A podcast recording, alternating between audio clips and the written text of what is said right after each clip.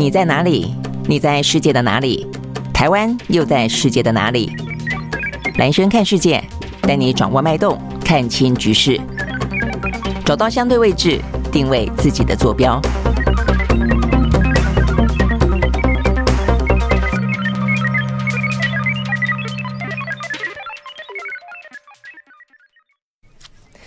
好，欢迎收看今天的兰轩看世界啊！很快的一个礼拜又过去了啊。那在这个即将过去的一个礼拜的星期五呢，我们今天看到这个全球的国际新闻啊，看起来的话呢，我觉得比较从这个呃经济啊这个产业的角度来切啊。事实上，现在的地缘政治啊也跟这个地缘经济脱不了关系啊。但是呢，呃，今天比较多的新闻看起来是从经济的角度来看啊是比较多的。首先，当然大家会要关心的，我觉得也蛮重要的哦，那就是呢，先是美国的。呃，这个矽谷银行，接下来的话呢，是在欧洲瑞士的瑞士信贷，啊，这个接连发生了一些呢相关的担忧哦，引发呢这个金融风暴的事情。那这个事情在今天为止看起来呢，应该啊，这个就结论来看啊，应该可以让大家呢稍微的放心一点啊，因为呢，呃，都各自展开了一些相关的措施。好，那这个就美国的呃这个呃矽谷银行来看的话呢，在今天最新的消息啊，就除了美国的财政部长耶伦。到国会作证的时候呢，再次的保证了哦，这个美国的金融系统呢是稳定的，存款户呢不用担心呢领不到钱。之外的话呢，我们看到呢，包括哦这个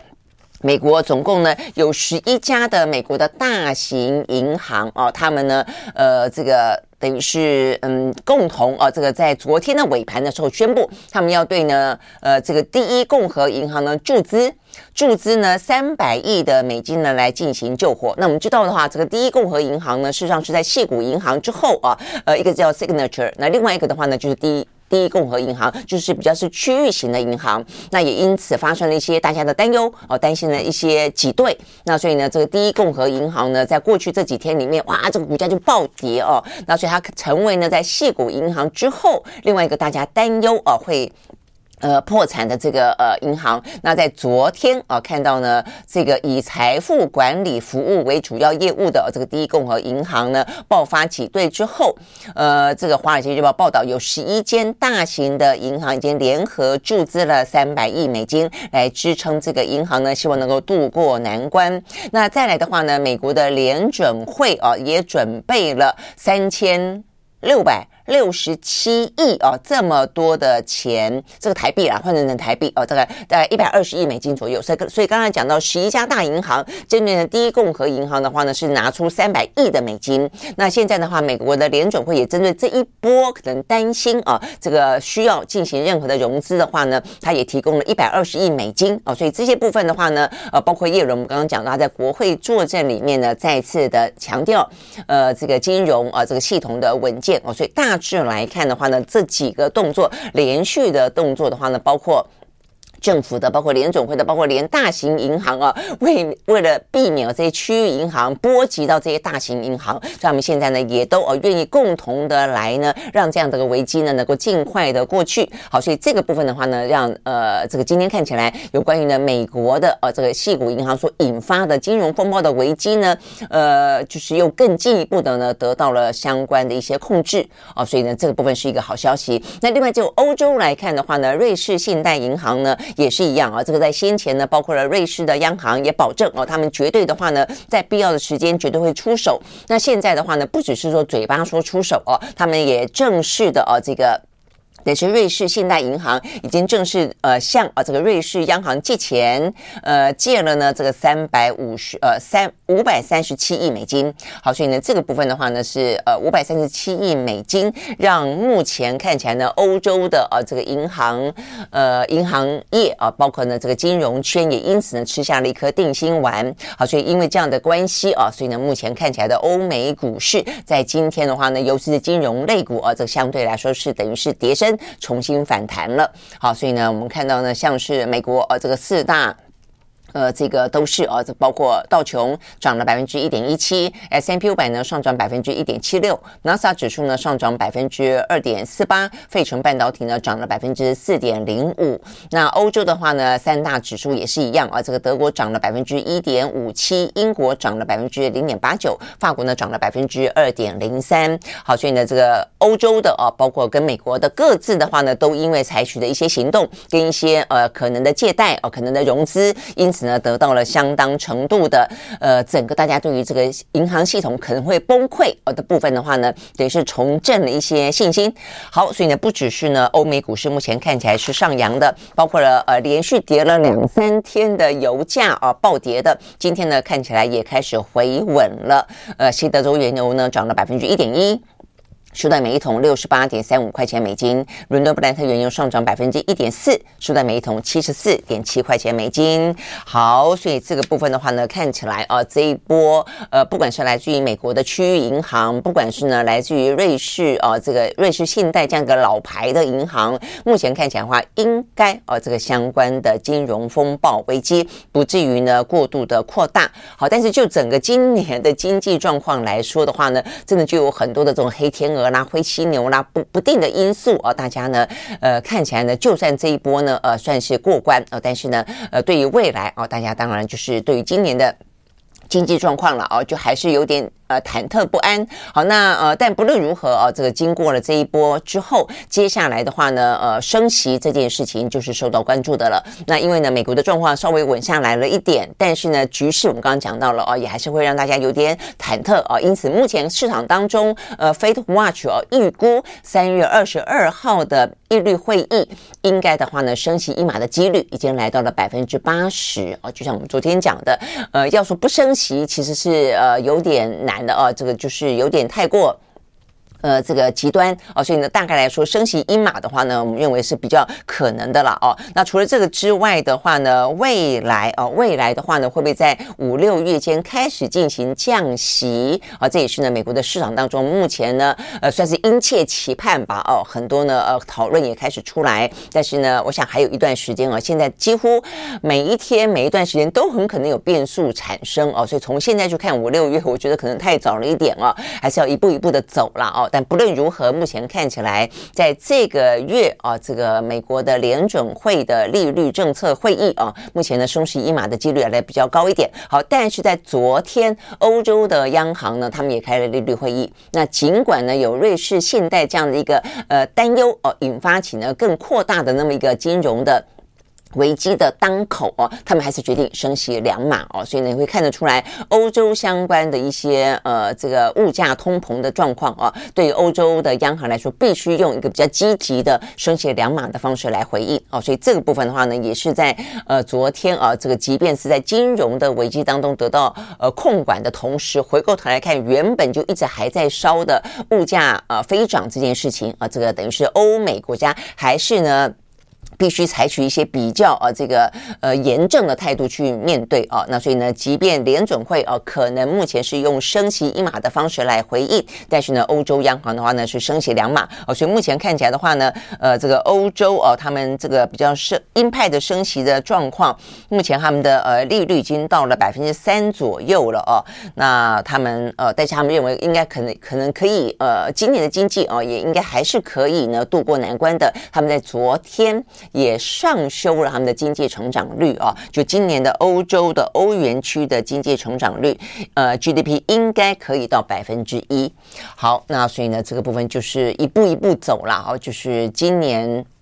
的经济状况啊，其实不会到很好。如果能够度过呢这个呃物价飞涨、通膨的难关，呃，能够让经济成长率维持一定的正成长，其实就已经算是很不错的了。OK，好，所以呢这个部分呢是讲到有关于呢金融风暴，还有呢呃就是可能应该不用啊这个太过担忧。再来的话呢是跟升息有关的消息。那另外的话呢呃其他的部分也顺道一提的是。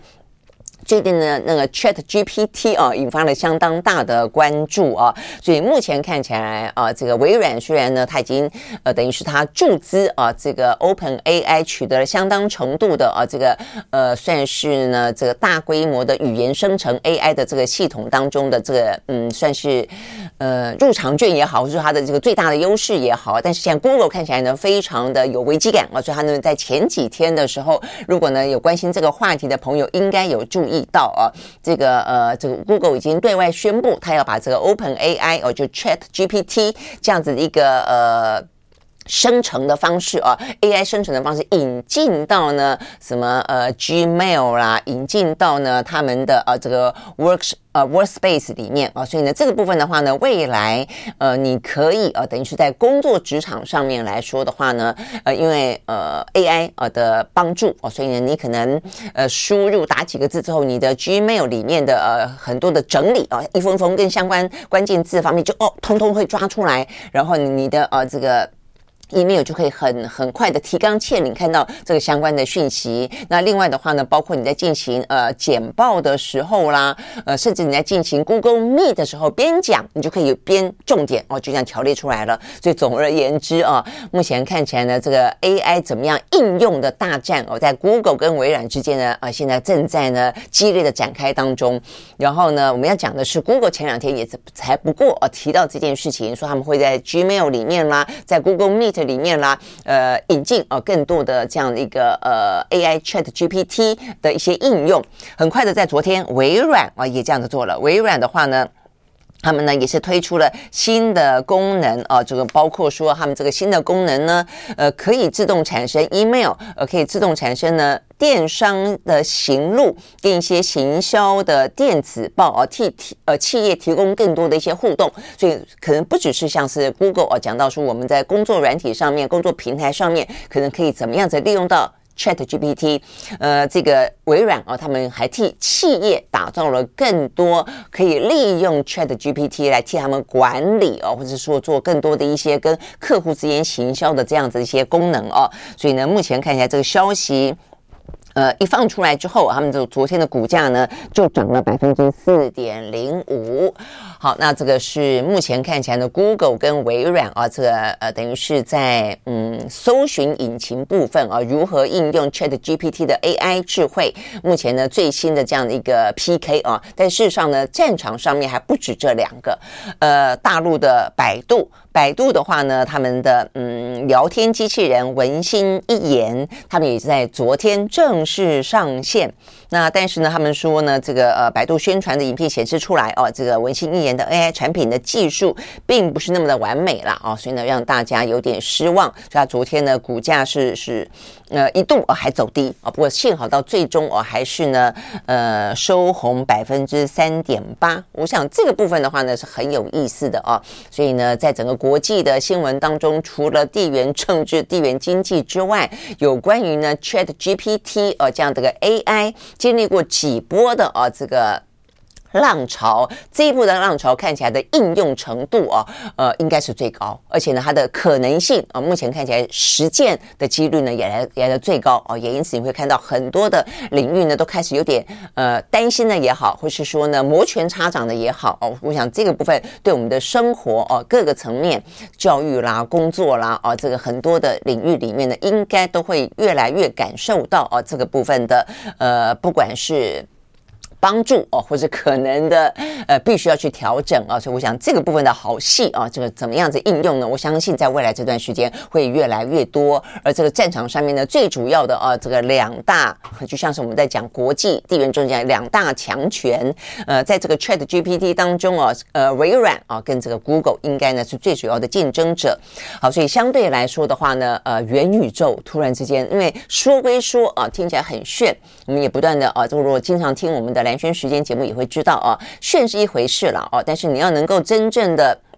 呃，这个生态要能够打造的起来，你必须要有更多的一些呃应用的落实。比方说，呃，你的穿戴式头盔如果还是这么的笨重，还是这么的昂贵，基本上很难进入到元宇宙的世界嘛。啊，所以你会知道呢，我们要讲的是，呃，Meta 再次裁员。所以这个消息前两天的话呢，就已经出来了。他在去年就已经裁员过一大波了，百分之十几哦。那今年的话呢，呃，决定。展开第二波的裁员，所以这个部分是蛮受到关注的啊。因为呢，虽然现在目前整个的美国的就业市场啊，因为这个经济啊不景气的关系，呃，所以有些部分缺工。啊，但是呢，像是高科技却又是不断的裁员，呃，但第一波大概来说，大家都以为啊，大概就是过去了。但是没想到呢，Meta 前两天宣布还要再裁一万多人啊，所以呢，大家很担心会不会呢，呃，有反映出来的就是说呢，其实高科技业在今年。不见得啊，这个状况会来得那么快的好转，说还会有下一波的啊，呃，纷纷祭出第二波的裁员，这是大家所担忧的哦。如果想这个 Meta 的部分的话呢，是值得关注的。那所以呢，最新的消息，除了前几天说计划裁员一万员工之外，他们现在还打算要关闭另外五千个空缺职位的招聘哦，意思就是说有空缺不补了啦哦。所以呢，这个消息。出来哦，这个当然，当然，我刚刚讲到，佳佳就会担忧哦，会不会引发起连串的在高科技业哦，他们的所谓的第二波的裁员风。好，但是呢，当然也讽刺的是呢，Meta 昨天的股价呢是涨的，为什么涨呢？因为它就是。裁员瘦身啊，看起来的话呢，可能可以更轻盈的啊，这个往前走啊，所以呢，目前看起来，呃，这个分析师啦，哦，说呢，这个 Meta 的每一股的存益比起其他的呃公司更具有稳定性，因此呢，呃，维持 Meta 的买入评级啊，甚至目标价呃还上调啊，所以呢，昨天的 Meta 的股价是涨了百分之三点六三，好，但是这部分的话呢，当然就是有关于高科技啊，这个。业啊，到底就是目前的状况如何？事实上呢，是呃。呃，不同的啊，这个状况是不同，就是两样情啊。就我们刚刚讲到，呃，这个 Chat GPT，呃，生成式的 AI 啊，目前看起来正夯。但是呢，像元宇宙啊这样的部分的话呢，呃，虽然提出一个很棒的概念啊，但是的话呢，目前的进展啊停滞不前。那另外的话呢，在今天另外一个焦点我们要关注的是半导体。好，那这些呃，我们刚刚讲了这么多的应用都需要晶片啊。那甚至呢，现在地缘政治紧张的什么飞弹。啊，这个射来射去，而、这个北韩昨天又射了一个飞弹啊，呃，也需要晶片啊，所以晶片战争啊这件事情正在中美之间发生。好，那这个部分的话呢，在今天有两个新闻点哦、一个新闻点是，呃，晶片战争是一本书哦，那这本书的话呢。有兴趣的朋友啊，呃，我们大概我现在正在读了啊，我们的呃这个蓝轩时间当中的每个礼拜四的蓝轩选书啊，我过两个礼拜会跟大家分享，邀请到专家来我分享这本书。那这个晶片战争的呃作者昨天来到了台湾啊，他叫做 Chris Miller 啊，那他来台湾呃跟张忠谋对谈。那这本书里面其实他第一个登场的主角就是张忠谋啊，所以你很少看到呢在国际之间啊这个那么的火线话题当中的第一号。人物呢是跟台湾那么的息息相关哦，所以你就会知道说呢，这段时间以来。不管是中美之间的对抗，呃，或者说讲到啊半导体的战争，其实台湾呃为什么在风口浪尖啊？最主要是因为我们扮演了除了我们讲到的什么呃印太地区在军事上的第一岛链，或者是说呢在民主价值当中的价值链，事实上呢更重要的一个呢就是在半导体当中，我们具一个关键的啊这个产业链当中的关键中的关键。好，那所以这个部分的话呢。呃，甚至这几天你会发现呢，在呃美国有位前国安顾问啊，这个欧布莱恩，他在美国呢的一场智库当中啊的安全论坛里面，特别提到了说，如果呢台海发生战争啊，反正总而言之，中美呢现在美国不断的打台湾牌，那但是打台湾牌的话呢，呃，就是拿这个去制衡中国，去围堵中国，那呃，但是一。另外一边，他们也必须要担心，如果真的制衡到过头了，让中国决定采取武力的方式，就是不让你美国呃占得先机，就决定先攻打台湾的话，那么台湾的台积电会不会呢处于一个呢被摧毁的状况？哦，所以呢，这个欧布莱恩的说法就是，如果到那样那个状况底下的话呢，为了不让台台积电落入中国的手中，美国会直接摧毁台积电。啊，所以这是一个最新的说法哦。那先前的话呢，有一种说法是说呢，到时候呢，美国会派兵，派兵来不是帮忙台湾跟中国打仗，是派兵来把台积电的工程师给载走。好，所以不管是呢，呃，安全的运送这些台积电的工程师，或者是说呢，会直接摧毁台积电，都是呢，在这样子的一个中美的博弈当中，台湾作为可能的呃人质哦，或者是说呢，台积电成为最主要的。呃，筹码啊，这个当中呢，讨论很多的部分哦。那这个昨天的讯息是那位前呃美国的国安会的安全顾问欧布莱恩呢，因为这个呃话题呃被报道出来之后，引发了台湾非常高度的讨论跟关注哦。他昨天的话呢，又接受台湾的媒体访问，他就否认了这件事情，他说这是假消息哦。他说呢，呃，真正会摧毁台积电的绝对不会是美国，是中国哦，是中国呢一颗导弹打过来。呃，实际上我在看啊这个。《晶片战争》这本书哦，他也特别提到说呢，因为半导体真的是二十一世纪战争中最重要的一个关键啊，就是说经济战、科技战当中最重要的关键啊，所以呢，呃，如果说啊真的呃台海发生任何的危机的话呢，台积电啊很可能他也认为啊，搞不好呃中国大陆根本不需要犯台，中国大陆只要一颗导弹打到台积电。大概就可以呃控制局面了啊，所以呢呃不论哪一个种说法，台积电就成为火线上啊的一个 一个焦点了啊，只是讨论说是可能美国打还是中国打哦，那呃当然我们刚刚讲到欧布兰就否认啊说呢。他有说过，呃，美国会摧毁台积电哦，但他也没有直接否认说那个报道错误，他只说呢，真正会打的呢，应该是中国。好，所以不论如何，哦，我想大家会知道这个台积电的重要性哦，也会知道说呢，这位晶片战争的作者哦，他是哈佛大学的历史学家哦，他是从一个历史的角度，从一战、二战，呃，太空战啊，这个太平洋战争一路谈到现在啊，他认为，呃，其实。过去的几场战争，其实背后啊，这个军事上面的竞争都扮演了相当重要的动力啊，就是很可能大家都是为了一些呢，呃，背后啊更重要的一些军事的、太空的、地缘的啊这些原因而发动战争。那这一次的话呢，很可能会因为晶片而发动战争。那 OK，所以呢，讲到这边就是他昨天而来了台湾，跟张忠谋哦，他书中的第一男主角呢展开对话了哦。好，那这个对话当中的话呢，我们就看到他们一些谈话了哦。那呃，先讲这位呃作作者啊，这个就是。哈佛的历史学者，这个 Chris Miller，他的说法是认为啊，他呃接下来因为美中大战，因为呢大家都要争夺啊半导体、争夺晶片啊，这个呃积体电路啊，因此他说呢，未来的供应链应该会走向呢中国跟非中国制造的两极化啊，意思就是说，因为现在美国斩断了几乎对于中国的不管是技术的、不管是设备的、不管是人才的跟呃成品的贩售的啊等等，那所以。对中国来说，它必须要自立自强。那所以未来的话呢，原本的全球化因此会断成、分裂成中国制造跟非中国制造这两块啊。那这个是呢，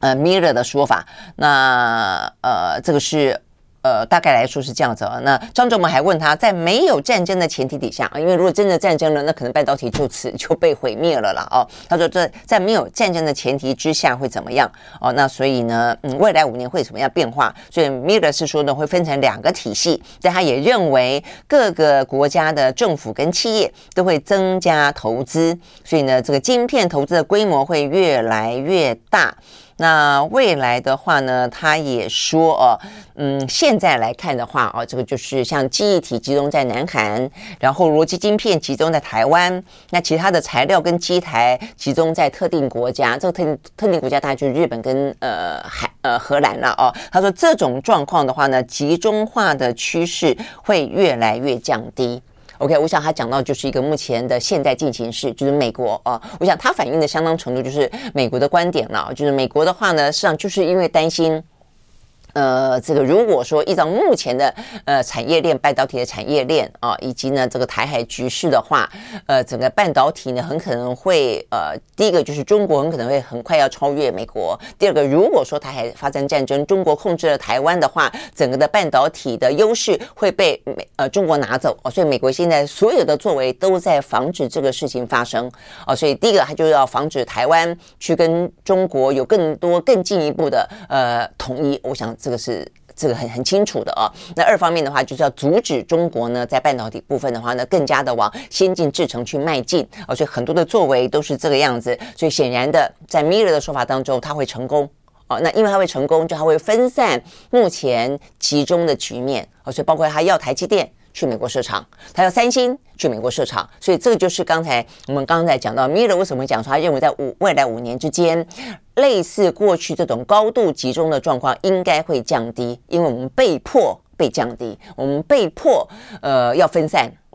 我们的呃这些呃产业链啊，所以呢，嗯，这也就是过去这段时间张忠谋一直有点在商言商不以为然的部分啊，因为呃就到就就逻辑来看的话呢，去美国设厂这个呃工资啦啊，这个土地更等等啦，成本很高嘛，所以他已经讲过他的不甘愿了哦，但是呃。没办法啊，我们刚刚讲到《Miller》这本书，等于是更清楚的从历史的纵深也好，各场战役当中的发生也好，整个科技的进展也好，跟美国的战略呃角度也好，不管是经济上的战略或者政治上的战略也好，告诉你说为什么他们会采取这些措施。好，那所以呢，意思就是说。未来了哦，这个显然的，呃，集中化的状况会逐渐降低啊，所以呢，这是 Miller 的说法。OK，那张忠谋怎么说呢？张忠谋说，哦，他也认同啊，这个就是 Miller 的分析，就未来会分成两个系统啊，两个系统。那但是啊，这个。张忠谋维持他自己的一个呃判断的地方，就在于他认为成本会越来越高哦，就是因为你你集中在台湾有集中在台湾的原因嘛，因为我们的聚落化，我们的非常的成熟哦，那你硬是要切断，你硬是硬是要我们去美国，或者硬是要我们分散到其他的东南亚的国家，那就是要么就是土地的问题，要么就是工资的问题，要么就其他的一些呃产业链距离等等的问题哦，所以这些问题都会让成本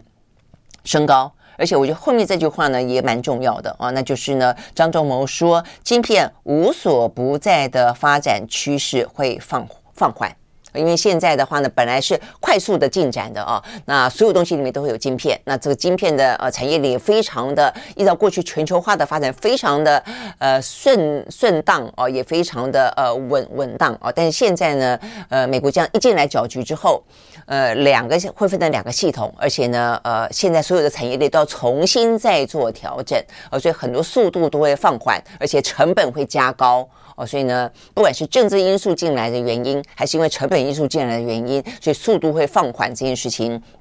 是张忠谋啊特别提出来的啊。那呃，这个是一个分析，所以呃，这样听起来，我看这个张忠谋昨天的说法里面，他也做了一个修正啊。记不记得他在亚利桑那州啊，就是台积电被美国呢软硬兼施的啊，这个要求到亚利桑那州去投资的时候，张忠谋也还是参加了这个机台的呃、啊、这个开幕典礼，他特别讲到。呃，全球化已死嘛？记不记得啊？这个话听起来呢，尤其是由张忠谋口中说出来，大家都很当一回事的去分析啊。那基本上我们都觉得应该不至于到全球化已死啊。那这一次张忠谋做了一点点修正，他说半导体的全球化已死。那我想这部分事实上是啊，就是如果你把它 focus 在半导体的话，那确实很明显，因为美国很强力的介入，不让它。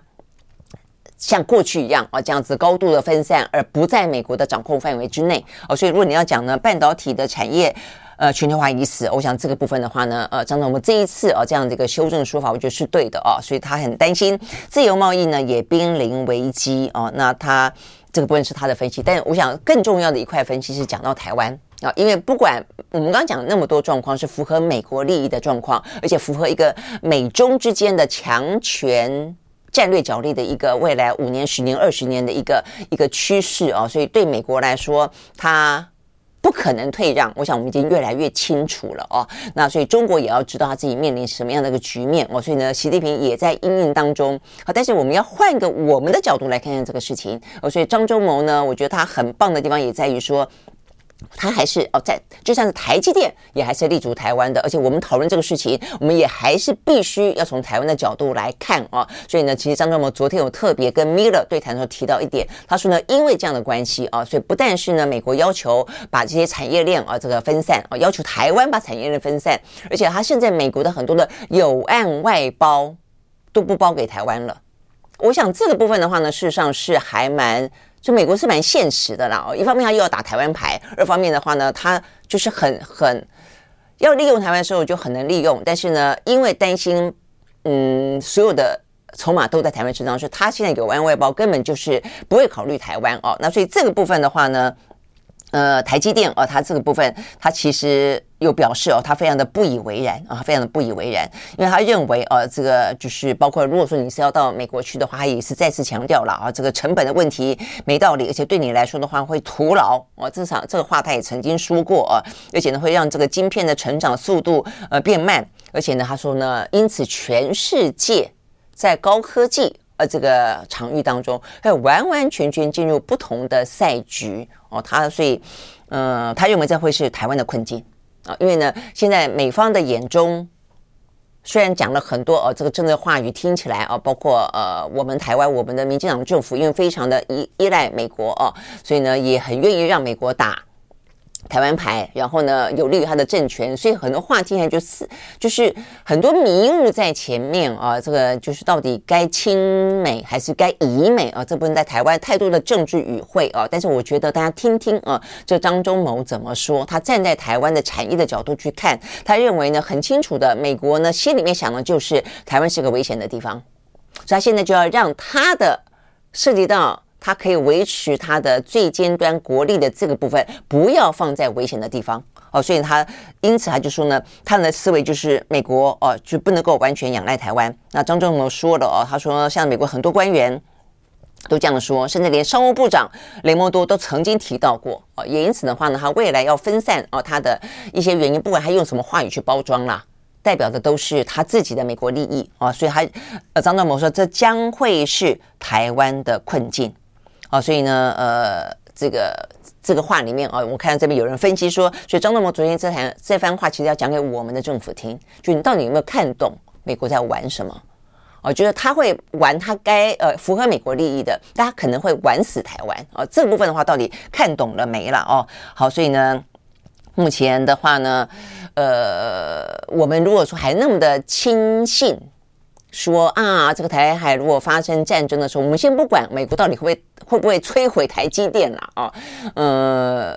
几率其实并不是没有哦。就就包括我们刚刚讲到的这位前美国的国安国家安全顾问欧伯莱恩，他的说法里面，他在那一场演说当中，为什么说了以后让台湾提心吊胆的地方，就在于说，他不但讲到说美国为什么可能会要去摧毁台积电，他还引用了当初二次世界大战当中呃的。的战略分析啊，当初英国他摧毁了法国的舰队，因此还死了一千多个人，目的只是不让法国的舰队在中战之后落入德国的手中哦，所以这这是一个。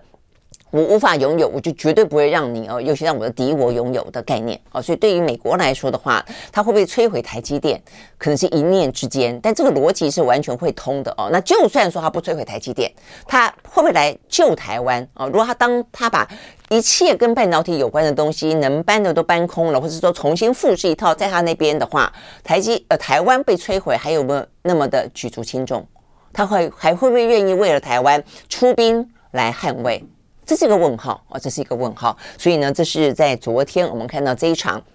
呃，台湾呢，呃，在媒体今天呢也。算是蛮大幅度的报道哦，但是我觉得比较呃可悲或者比较呃值得去探究的地方在于说，我们不同的媒体哦，因为不同的政治立场哦，把这个事情的重要性哦，用不同的方式来来铺陈，或是呢来放它的重点。但是我觉得这件这种事情真的应该要抛开党派，你以台湾的立场，以中华民国立场来看，或许在整个的美中的呃棋局当中，或者说就。中国大陆不放弃武力，呃，这个统一的过程当的状况当中，那我们台湾大部分的人是要维持呃现状这样的一个主张里面，我们可能不可避免的会跟美国比较近，但是呢，跟美国比较近也不能够完完全全的百分之百的信赖他，或是任由他予取予求。我觉得这是最重要目前的关键哦，也是到目前为止民进党政府没有告诉大家的部分。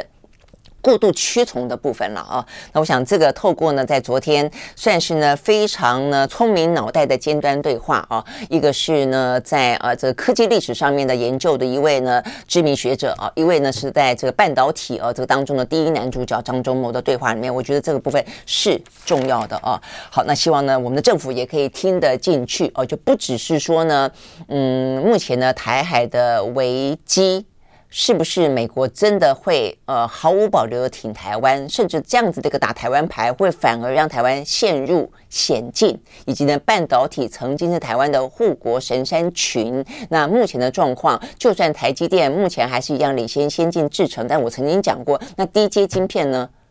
当美国这样子的呢围堵中国，中国只好自己去发展的时候，他就大量的去呃用他自己能够做到的。它可能先进制程了没办法，那低阶晶片它有办法，那所以呢，低阶晶片就会是一个红海的市场。那台湾的低低阶晶片的厂商怎么办？我说，我想这个部分都是会牵连到的啦。那更不用讲说全世界，现在所有的一些呢，呃，这个文明的进展几乎都跟晶片有关。那么，如果因为这一场，中美之间的晶片大战，因此呢，让这个赛局完完全全的改写了游戏规则，而且呢，呈现了成长的停滞，然后因此而趋缓，甚至已死。那么会是一个什么样的局面？我想这个部分的话呢，是大家啊都可以去关心的。好，那再来一个的话呢，也跟半导体有关的，那就是日本跟韩国了啊。台湾我们刚刚讲到了是一个。呃，逻辑晶片啊，这个最主要的制造的地方啊，整个的聚落跟产业链呢非常的成熟。那当中的台积电，尤其是最先进的制程啊，别人要超越它，可能都要一段时间啊。但是韩国的记忆体哦，也是蛮厉害的。那日本的这个半导体的材料也是蛮厉害的啊。那所以这部分的话呢，过去这段时间，因为他们自己日韩之间的一些历史恩怨，他们呢也曾经杠上过哦。所以呢，我们昨天嘛，还是前天有跟大家讲过嘛。二零一九年啊，这个日本的禁止相关的呃这半导体的材料送给呃这个呃韩国，那这个韩国的话呢，就一状告到了 WTO，告哦这个日本你怎么可以不给我？所以呢，搞得呢双方其实蛮紧张的啊。好，那这一场呃尹锡悦前往日本进行访问的会谈，在昨天下午顺利的进行了，那也就一如我们所提到的啊，所预期的，双方啊各自宣布了这方面的呃这个休兵。等于是停火了啦，哦，好，所以呢，这个部分的话呢，呃，我看哈，这个日本，呃，我看看啊，这个是南管南韩，南韩的产业部跟日本的日。日本的金产省昨天呢同步宣布啊，这个日本呢要决定解除从二零一九年七月开始限制向韩方出口半导体关键材料的措施。那韩方也同意要撤回同年九月就日方采取出口设限，因此向世贸组织提出的诉讼。好，所以呢这方面等于是呢，呃，OK，双方要携手了。那携手的时候呢，呃，不只是啊，在这个经贸当中有更多的合作了啊。那现在看起来的话呢，在军事上、情报上也更多的合作了哦，所以昨天双方呢已经同意啊，第一个就是呢尹锡悦来，那岸岸田可能会要去哦，所以要恢复。穿梭外交，穿梭就是你来我往嘛，这个穿梭外交。再来的话呢，安保对话要恢复安保对话，所以是高层级的国家安全安保对话。那再来的话，双方的情报合作呢，也要进一步的来，呃，这个协定部分要更进一步的落实。再来的话呢，次长级的战略对话，还有呢，经济安全的协商机制等等啊，都要呢来。展开哦，好，所以呢，这个部分的话，看起来就是在美国老大哥啊的要求，以及呢，日韩感受到呢，朝鲜半岛当中的危机，然后呢，还有台海的可能的局势啊，这周边很有事，那所以呢，双方之间啊，必须要更紧密的来。呃，等于是进行合作，我想这个部分的话呢，看起来是一个呃这个变动的啊，这个地缘政治当中的一个新局势。好，那当然呃，我们也看到这个北韩再次的试射飞弹嘛，啊，那所以昨天的那个枚飞弹啊，这个今天我更进一步的报道说，这个枚飞弹呢叫做火星十七号的洲际弹道飞弹，比起二月份啊这个射的那个呢叫做火星十五号的飞弹说更厉害。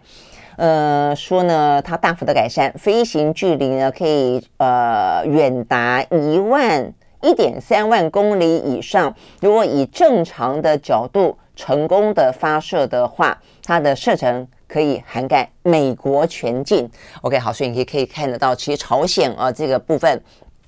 最近这段时间不断试射飞弹，我们也讲过，其实他的目标也未必是什么南韩跟日本而已啊、哦，他目的的话呢是金正恩、金小胖在跟美国呛虾了哦，要你呢这个注意我的存在哦，要他们呢可能要坐下来谈之类的哦。好，所以呢这个部分的话呢是朝鲜的局势。OK，好，那一点点比较轻松的话题啦哦，我看到我觉得也还蛮好玩的，因为今天周末假期嘛啊、哦，讲了那么多的什么。呃，什么又是什么金融风暴啦，又是什么升息啦，又是地缘政治啦，尤其跟台湾有关，真的这个呃问题很险峻啊。呃，那尹锡悦去日本。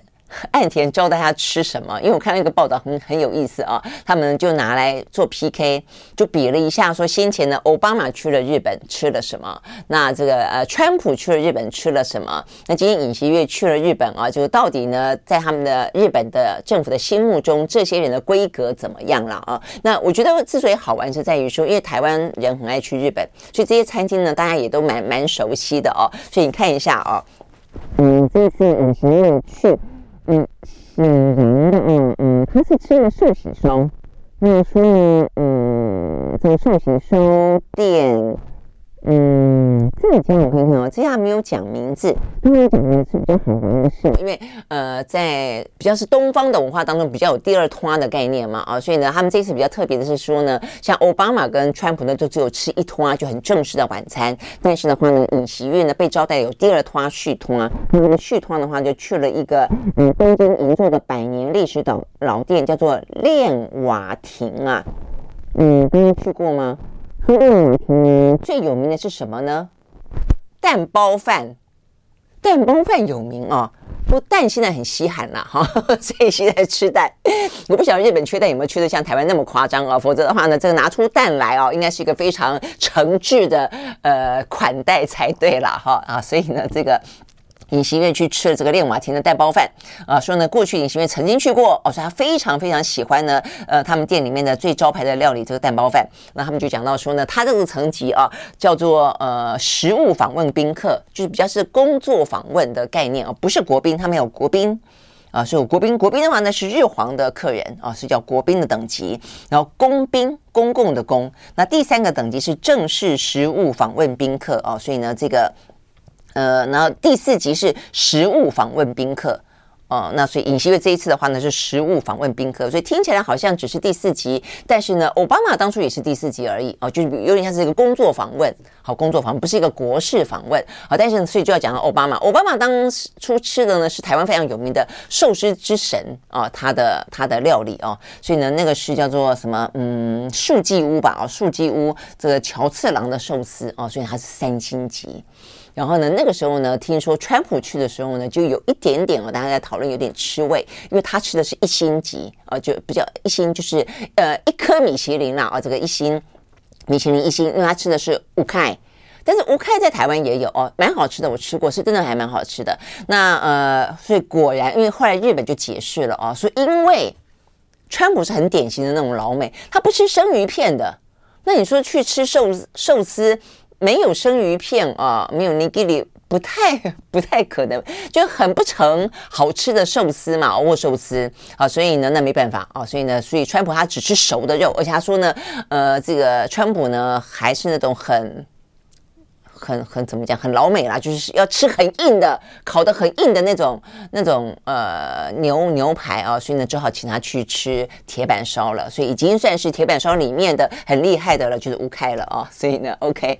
所以呢，这个讲着讲着自己的肚子都饿了啊。好，所以呢，呃，这个讲起来就是日本款待呢。尹锡悦哦，也是非常的不干净的啦哦，就是说吃的很不错，而且呢还有分还有第二通啊要代表的或者对外释放出的讯息，就是呢呃日韩的关系过去历史上的恩恩怨怨啊、哦，到现在呢应该都要进入一个新的阶段了。那所以讲到过去的恩恩怨怨啊、哦，这个部分的话呢，日本也非常巧妙的表达他的歉意，他们的歉意的表达的方式啊、哦、是这样的，不是直接说道歉，我觉得这也是日本很很那个。的很取巧的地方了。他重申，岸田昨天说，他全面继承日本历任内阁有关历史认识的立场，意思就是说呢，过去我们的首相曾经说过的，我现在接受。那中间就有过首相曾经对于韩国表达过歉意啊，这个包括像是，呃，小渊惠三，还包括了呢，他跟金大中之间啊，曾经发表过一个日韩的共同声明。日本呢，对于在殖民统治期间造成南韩人民的重大损失及痛苦，为此表达悔意，并且呢，由衷道歉。那所以呢，呃，岸田并没有重新念这一段，但他说他接受了啊，这个小渊惠三的这样子的一个立场啊，所以等于就是间接道歉了啦哦。OK，好，所以呢，这是一个日韩也迈向了一个新时代。好，所以你会发现呢，在最近的这段时间，其实整个的世界啊，经历过很多的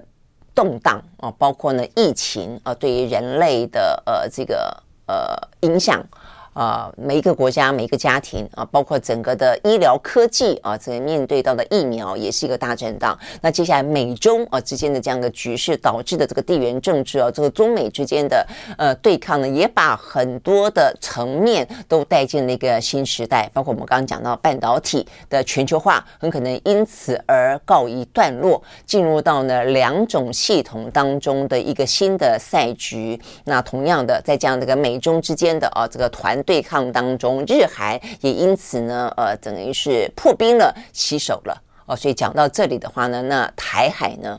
？OK，好，所以呢，这是我们今天看得到呢相关的讯息，提供给大家。那祝大家呢周末愉快喽！我们下周一再见，拜拜。